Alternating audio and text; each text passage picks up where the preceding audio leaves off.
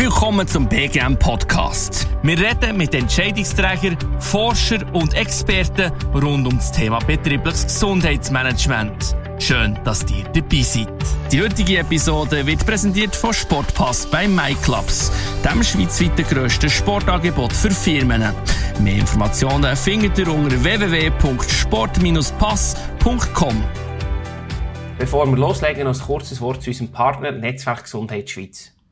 Netzwerk Gesundheit Schweiz setzt sich für ambulante Peerarbeit ein. Erfahren mehr zur professionellen Peerarbeit vom FMI-Chefarzt Dr. Thomas Ide im jetzigen Podcast. Herr Dr. Ide, herzlich willkommen zum BGM Podcast. Es freut mich sehr, dass ihr heute hier dabei seid. Merci für die Einladung. Ihr seid Chefarzt bei den Spitälern Frutigen, Meiringen, Interlaken und gleichzeitig auch äh, Vorstandspräsident vom, von der Stiftung Pro Mente Sana, eine Stiftung, die die Stärkung von der psychischen Gesundheit im Vordergrund hat. Und wir möchten heute gerne über diese Bereiche reden, über diese Themen und ich glaube, da habt ihr enorm viel beizusteuern und beizutragen. Merci vielmals, seid ihr heute hier. Mhm. Ich fange schon mit der ersten Frage an.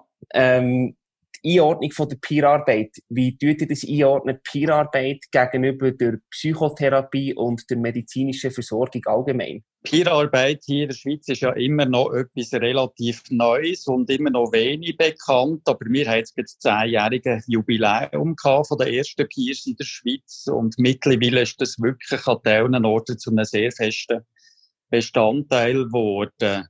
Mhm. Peerarbeit ist nicht Psychotherapie, Peerarbeit ist nicht Psychiatrie, Spitex, ähm, Peerarbeit ist auch keine medizinische Behandlung, sondern ist wirklich einfach noch etwas ganz anderes, etwas ganz Neues, was sonst einfach nicht abdeckt wird. Ganz eine wichtige Brücke zu den Leuten. Was ist vielleicht so für euch jetzt zehn Jahre Jubiläum? Ich finde, das ist ein super Meilenstein. Was sind vielleicht so die Erfolgsfaktoren aus eurer Sicht, dass es überhaupt jetzt zu diesem zehnjährigen Jubiläum hat können kommen und eben auch die Daseinsberechtigung hat? Ich glaube, das sind Erfolgsgeschichten. Oder ich habe selber über, über mehrere Jahre begleitet. Ein junger Mann, der hat sich nicht mehr getraut zum Haus aus, mhm. hat aber nie können sagen, was es eigentlich ist, was ihm so Angst gemacht. Es hat ihm so Angst gemacht, was ich eigentlich würde über ihn denken, wenn er mir das würde erzählen. Und ich habe mich dort wirklich reingeknäult, ausprobiert, ein Pier ist einig vorbeigekommen und der Mann ist zur Haustür aus. Und so Geschichten, oder, das ist natürlich das, wo wirklich äh, so etwas Neues sehr schnell kann etablieren kann. Wenn, merk, wenn die Leute einfach merken, hey, das funktioniert, da passiert etwas Gutes, was sonst nicht würde passieren. Und an, das ist natürlich wahrscheinlich auch für euch äh, eine starke Motivation, wenn ihr seht, dass da für Ergebnisse erzielt werden können. Das ist so. Man muss natürlich dort schon auch bedenken, oder? Am Anfang, das ist bei uns nicht gross anders gesehen, da haben die Leute schon, also unsere Mitarbeitenden haben auch viele Fragen gehabt. Ja, wer sind denn die Peers? Was machen denn die? Und es gibt manchmal schon fast so eine Art Konkurrenzangst, weil eben Peers etwas anderes an den Tisch bringen, was die normalen Profis so nicht haben. Mhm. Und dort muss man die Teams wirklich einfach auch gut vorbereiten und gut begleiten, auch auf dem Weg, dass es wirklich nicht um eine Konkurrenz geht, sondern um eine Ergänzung. Und dass es ja eigentlich unserer Arbeit nur darum geht, dass Leute besser gesunden und das ist mit Peers eben besser möglich. Was sind vielleicht aus eurer Sicht die Herausforderungen von der Peerarbeit, wo, ja, einfach wirklich eine Challenge darstellen bei der Umsetzung? Es ist ein bisschen unterschiedlich bei den Institutionen. Wir selber haben eigentlich relativ wenig Probleme gehabt. Mhm. Ähm, eine Schwierigkeit, die sich aber zeigt, ist, dass viele Peers sehr tiefprozentig arbeiten. Einen halben Tag pro Woche, einen Tag pro Woche. Und das macht es dann relativ schwierig für Peers, also ins Team reinzukommen, weil in den Teams viele Leute arbeiten 80 Prozent und wir haben jetzt Glück gehabt, dass wir am Anfang relativ viele Peers hatten, die Prozente geschafft haben und merken jetzt aber auch mit Peers, eben, die nur 20 Prozent arbeiten, ist ein, ein anderer Prozess. Aber das ist genau gleich auch für andere Leute, die Teilzeit arbeiten mit 20 Prozent. Die haben ja relativ lang für in das Team reinzukommen. Ich möchte gerne noch kurz auf den ambulanten Bereich sprechen kommen. Welchen Stellenwert hat die Peerarbeit im ambulanten Bereich? sehr hoch. In der Schweiz ist ein bisschen etwas Komisches passiert, in dem der Peer-Gedanke sich sehr auf Kliniken bezogen hat und dort vor allem auf die Akutstation, absolute Notfallsituationen. Und auch Peers, also das Beispiel, das ist vielleicht nicht ganz alltäglich, das ich gebracht habe, wo schon die erste Begegnung mit der Peer ähm, so einen Erfolg ausgelöst hat. Peerarbeit ist oft auch ein längerer Prozess. Also die meisten Leute bei uns, die haben auch nicht ein Peergespräch, sondern die werden über zwei Jahre von einem Peer begleitet. Und mhm. darum finde ich, ist der Ambulanzbereich eigentlich absolut wichtig, weil stationär findet in der Regel ja eine Stabilisierung statt. Gesundung braucht viel länger. Das ist meistens etwas, was im ambulanten Rahmen passiert. Mhm. Das macht Sinn. Und eben, ich glaube, das ist schon sehr gut nachvollziehbar, dass der Team Peerarbeit äh, einen höheren Stellenwert hat. Ich kann mir vorstellen, dass es im Moment aber eher so ein anders aussieht, dass es eher einen Mangel gibt, eine Peerarbeit im ambulanten Bereich. Wie, wie schätzt ihr das ein? Oder wie nehmt ihr das wahr? Das ist so. Also von den Peers, die für Institutionen arbeiten, würde ich schätzen, arbeiten 90 Prozent für Kliniken und nur 10 Prozent für ambulante Dienste. Ja, ist das etwas, was man aus eurer Sicht anpacken und, und ändern dass das äh, Verhältnis, ähm, ich sage, mehr ins Gleichgewicht kommt? Ja, oder sogar umgekehrt sein. ja. Eben, weil Gesundung eigentlich dort erfolgt, finde ich, wäre es dort vor allem wichtig ähm, und nicht nur in der absoluten Krisensituation. Was braucht es aus eurer Sicht, dass das gelingen könnte, das Verhältnis umzukehren? Also wir haben ja jetzt in den ambulanten Institutionen ist die Finanzierung ist geklärt. Das ist erstaunlich einfach gewesen, dass Krankenkassen Peerleistungen übernehmen. Auch denen hat das einfach eingeleuchtet, dass das eine gute Sache ist. Mhm. Äh, wo man angestanden ist, wir hätten in der Stadt Zürich haben wir das dann probiert vor etwa fünf Jahren, ob nicht dort Spitex könnte Peers anstellen und das wiederum ist leider nicht gelückt. Okay. Ähm, also dort hat man eine Finanzierungslücke, das heißt, das ist im Moment nur einfach über ambulante Dienste möglich. Vielleicht auch so ein bisschen, um den Case wie zu beleuchten, was ist wie die Begründung oder was fehlt ohne Peerarbeit in der Behandlung? Gibt es hier wie auch ich sage mal, negative Erlebnisse oder Beispiele, die euch in Sinn kommen? Einer der grössten Stolpersteine im Bereich psychische Gesundheit ist ja das, was man Stigmatisierung nennt. Mhm. Oder wenn ich selber depressiv werde, dann kommt sehr der Gedanke, ja, was denken jetzt andere über mich, wenn die wissen, dass ich an einer Depression krank bin? Dass ich es am Morgen nicht schaffe aus dem Bett, ähm, wir haben dort alle immer noch enorme Angst, dass wir verurteilt werden. Das ist der Grund, warum viele Leute sich keine Hilfe suchen oder warum sie auch in der Therapie, auch in der Psychotherapie wirklich schambesetzte Themen lang nicht ansprechen. Mhm. Und bei Peers ist die Selbststigmatisierung wie weg, weil dort weiss ich, mein Gegenüber, das kennt meine Schuhe. Mein Gegenüber, ihr ist es vor zwei Jahren genau gleich gegangen wie mir jetzt. Und da trauen sich die Leute viel mehr, so schambesetzte Themen zu bringen. Und die Brücke, die bringen nur Peers so gut, so schnell her. Und das heißt, es gibt viele Leute, die nie wirklich ihre Themen überhaupt können bringen, ihre Behandlung, oder wo gar keine Behandlung aufsuchen. Ja, und dort ist sicher der, der Schaden, auch, oder, der angerichtet wird, viel, viel grösser, wenn man das einfach eben gar nicht in, in Angriff nimmt und nicht anpackt. Ja, jetzt geht bei dem jungen Mann, den ich beschrieben habe, oder? Der ist 22. Und ich wäre jetzt davon ausgegangen, der hat mir auch in den nächsten fünf Jahren nie können erzählen was es eigentlich ist, was ihm so Angst macht, eben weil er so Angst hatte, was ich würde über ihn denken. Ja, ähm, das ist meistens, das hockt sehr tief. Und das hat natürlich für seine Lebensqualität einen riesigen Unterschied gemacht. Wie, wie ist denn hier nachher das Zusammenspiel jetzt zwischen den Peers und zum Beispiel zwischen Ärzten? Zwischen Psychotherapeuten. Wie ist das hier nachher die Zusammenarbeit? Wie, wie wird das aufgeteilt? Nachher, dass das eben als grosses Gemeinsames äh, erfolgreich funktioniert? Ich kann dort vielleicht nicht ganz für andere Institutionen reden. Bei uns oder wir haben zig verschiedene Disziplinen, die bei jedem Fall zusammenarbeiten.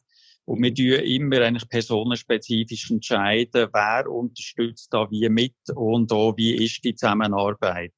Ja dort ist eigentlich immer so ein bisschen der Grundsatz, so wenig wie möglich, so viel wie nötig. Wir arbeiten jetzt nicht über Sitzungen, wo dann über Leute geredet wird, sondern das machen wir meistens, indem die Person, die sich die Hilfe sucht bei uns, nachher eigentlich in das ganze Netzwerk zu sich einlädt und man dort austauscht, alle zusammen. Und macht Peerarbeit in jedem Fall Sinn oder gibt es da bestimmte Voraussetzungen, die müssen erfüllt werden, wo du sagen, dann ist es sinnvoll und in anderen Fällen ist es nicht sinnvoll? Es ist eigentlich immer die betroffene Person, die auswählt. Also wir tun ihnen eigentlich so ein bisschen wie einen Blumenstrauß zur Verfügung stellen mit verschiedenen Hilfsangeboten. Und dort gibt es Leute, die sagen, nein, das kann ich mir jetzt nicht vorstellen, mit einem Peer ein Gespräch zu führen oder spazieren. Mhm. Also es ist eine persönliche Präferenz. Okay. Eigentlich so eine Kontraindikation im medizinischen Sinn gibt's nicht. Und mhm. wir haben bei uns sogar Leute, die nur von Peers begleitet werden. Also, wo spezifisch keine medizinische Behandlung wollen, mhm. weil sie zum Beispiel sehr negative Erfahrungen gemacht haben mit der Psychiatrie. Aber mit einem Peer möchten sie zusammenarbeiten. Und das finde ich, das muss auch möglich sein, dass man diesen Leuten zumindest die Hilfe kann zukommen lassen, wo, wo sie sich wünschen. Das ist äh, ja, sehr ein spannendes Thema, das auch im Aufwind ist. Äh, jetzt eben mit dem zehnjährigen Jubiläum, das ihr auch angesprochen habt. Mich interessiert auch ein bisschen, wie sieht die Zukunft von der Peerarbeit in der Schweiz? Was wird sich dort noch entwickeln? Wo seht ihr vielleicht auch so ein bisschen, ja, jetzt Trends in Anführungszeichen, wo es hergeht aus eurer Sicht? Peer-Gedanke eben, der hat sich eigentlich sehr schnell etabliert. Also mhm. Deutschland ist Europa wie so ein, ein Vorreiter gewesen und ähm, die haben wir so wie rechts oder links überholt. Ähm, also dort ist irgendetwas an dem Gedanken, was sich bei uns sehr schnell verfestigt hat. Und darum denke ich auch Peers, das ist kein Projekt mehr, sondern das ist heute Regelbetrieb. Mhm. Ähm, bei den Ausbildungen, dort wird man müssen ausbauen. Ähm, das ist noch so ein, ein Sorgenpunkt. Ähm, aber ich denke, es wird mehr und mehr auch Peers geben, die werden in die Institution. Also ich kann mir auch gut vorstellen, dass bei uns auch eine Angebotsleitung eben ein Peer kann sein. Mhm. Ich habe ja zuerst mal mit Peers zusammen geschafft an meinem ersten Arbeitstag als junger Assistenzarzt. Das ist dann zumal in Nord-Chicago vor irgendwie 30 Jahren. Ähm, und in Amerika gibt es mittlerweile psychiatrische Institutionen, wo der CEO ein Peer ist. Also das heißt, das wirklich wird wichtig sein, dass so in der ganzen Hierarchie Peers werden eigentlich mit vorkommen. Du hast die Ausbildung angesprochen. Wo würde man dort am besten ansetzen? Also was, was braucht es aus eurer Sicht, um das Ausbildungsthema richtig äh, zu bearbeiten und erfolgreich zu meistern? Ähm, eine Schwierigkeit, die wir dort immer wieder haben, oder an und für sich sollte es eine ganz normale Berufsausbildung sein, ähm, die dann auch eidgenössisch anerkannt wäre. Mhm. Aber dort kommen wir automatisch so in Reglementarien rein, wo dann würde heissen, dass gewisse Leute die Ausbildung nicht machen können, weil das dann zu rigid wird. Okay. Am Anfang ist ja auch der Fachhochschule angebunden gewesen. Das ist gut gewesen, so vom Renommee her. Ähm, aber eben hat auch wieder ein Korsett gegeben, wo dann die Leute Ausbildung nicht haben können machen, weil sie ein bisschen mehr Flexibilität gebraucht haben. Also die Gratwanderung, das ist eines der Hauptprobleme und das grösste Problem ist die Finanzierung der Bierausbildungen. Gibt es jetzt irgendwo, ja, nebst der Krankenkasse, die jetzt äh, in wirklich Behandlung selber zahlen, gibt es irgendwo auch Unterstützungs- oder Förderbeiträge, wo man könnte anzapfen für die Ausbildung zu finanzieren? Ja, dort oder ist natürlich jetzt eine Pionierphase ist durch. In der Pionierphase der findet man Stiftungen, die so eine Nachschulfinanzierung geben. Jetzt der Regelbetrieb, der fühlt sich dann aber niemand mehr so richtig zuständig. Ähm, also dort ist man immer wieder einfach auf Sponsorensuche. Also es ist ein guter Aufruf gleichzeitig auch, wenn irgendjemand jemanden kennt, der da einen Beitrag leisten könnte. Das wäre jetzt ein richtiger Zeitpunkt ein guter Einsatz von einem unerwarteten Nerv vom Onkel in Amerika, wo man gar nicht richtig kennt. Genau. Ich kann mir vorstellen, dass es bei der Peerarbeit auch ethische Aspekte gibt, die man muss berücksichtigen muss. Könnt ihr vielleicht auch noch zwei, drei Stichworte oder Punkte dazu sagen?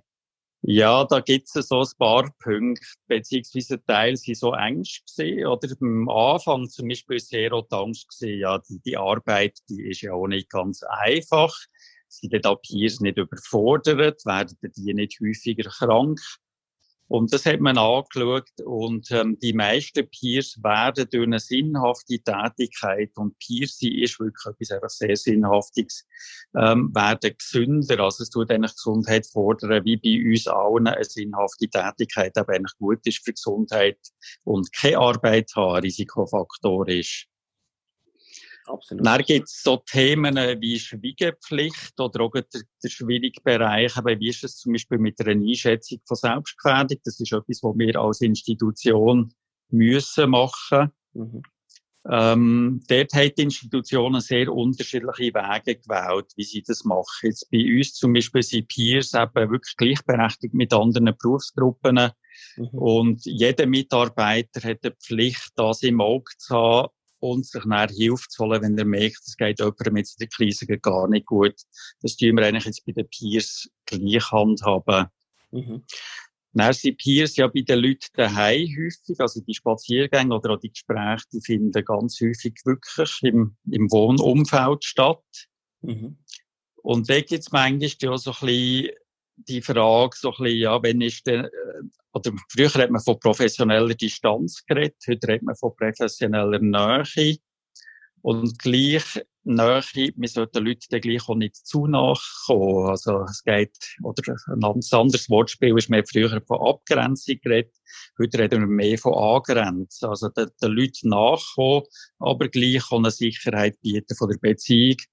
Und dort, das ist für Peers, die den Leuten sehr nach sind, ist das ein wichtiger Punkt. Ja, dass das sie wirklich vorstellen. dort auch lernen, wie können sie wirklich sich Leute zur Verfügung stellen, aber dann auch eigentlich gleich auch wieder können aus der Beziehung heimgehen und die mhm. Beziehung bleibt am Arbeitsplatz. Ja. ja, das ist wahrscheinlich manchmal ein schwieriger Spagat zu meistern, kann ich mir vorstellen. Das ist so, aber ist auch wieder etwas, wo prinzipiell in unserer Arbeit das Thema ist, wo mhm. viele Peers eigentlich das heute, die haben dort eine hohe Kompetenz entwickelt, wie sie das machen. Also sehr beeindruckend. Ja das ist sicher auch faszinierend, um das äh, beobachten und mitzuerleben, wie das äh, aufgebaut und entwickelt wird. Das ist etwas sehr Schönes, ja.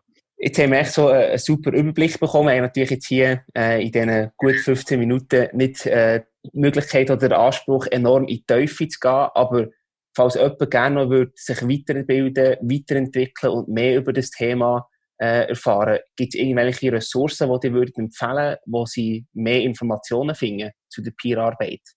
Ja, es gibt den Verein Peer Plus. Das ist die Vereinigung von allen Peers in der Schweiz. Mhm. Dann Promentesana ist sehr aktiv in diesem Thema. Ähm, die Weiterbildung wird in der Deutschschweiz angeboten vom Verein Ex in Schweiz. Das wären so die drei Hauptquellen. Und der Promentesana hat so einen Peer-Pool, der sieht man alle Peers, die heute eigentlich berufstätig sind und der könnte mal schauen, ob sich dort jemand würde anerbieten für ein Beratungsgespräch. Da kann man schauen, welche Peers gibt es in meiner Region. Wenn ich im Kanton Glarus wohne, sehe ich, wer würde da in Frage kommen. Ja, das wären auch meine Fragen gewesen. Herr Dr. Ide, gibt es irgendetwas, was ihr noch möchtet hinzufügen oder was wir noch nicht besprochen haben zusammen? an und für sich nicht. Also ich glaube auch, jetzt gibt es so Institutionen, die sich mit dem Thema befassen, ähm, wirklich einfach probieren. Also es gibt heute genug Institutionen, die dort so eine Götti-Funktion können übernehmen können, die dort auch mhm. Beratungen anbieten wie man so etwas machen kann.